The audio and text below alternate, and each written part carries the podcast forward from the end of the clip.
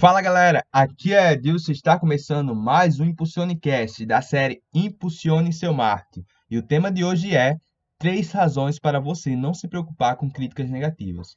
1. Um, críticas ruins lhe ensinam a lidar com críticas.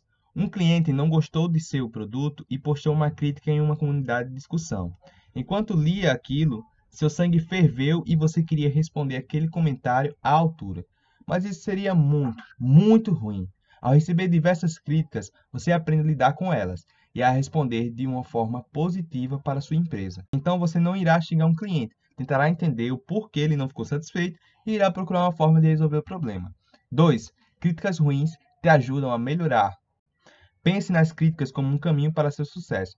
Todos aqueles comentários ruins estão te apontando o que deve ser alterado, o que não está agradando seu público. Todos eles somam algo ao seu produto.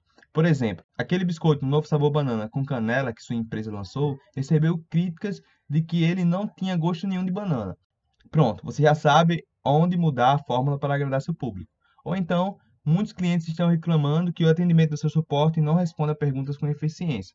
Agora você já sabe em que treinamento investir. Todo comentário negativo te deixa mais próximo de elogios. Afinal, ao cortar o que existe de ruim em seu trabalho, você atingirá um nível de qualidade muito superior. 3. Críticas ruins podem chamar a atenção.